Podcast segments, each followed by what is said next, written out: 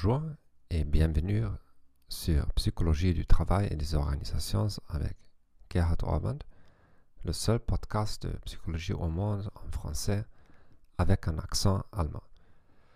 Aujourd'hui, nous allons parler du modèle du déséquilibre entre l'effort et la récompense.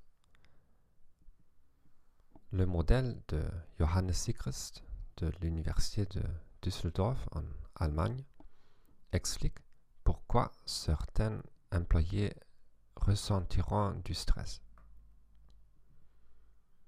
Les êtres humains ont un besoin intrinsèque de réciprocité.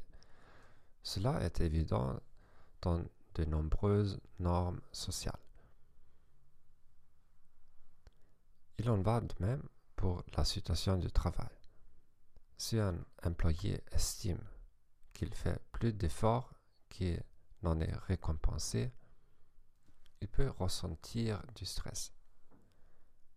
Si ce déséquilibre est maintenu pendant de plus longues périodes, le stress peut se transformer en maladie cardiovasculaire.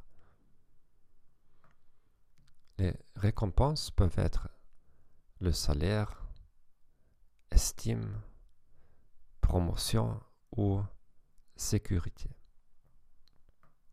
Il devrait être clair que de nombreuses personnes éliminent le déséquilibre en réduisant leurs efforts.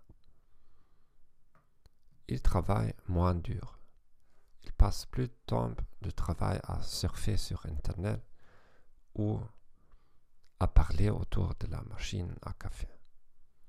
Ils ne vérifient pas la qualité de leur travail ils sont moins attentifs et moins sympathiques avec les clients.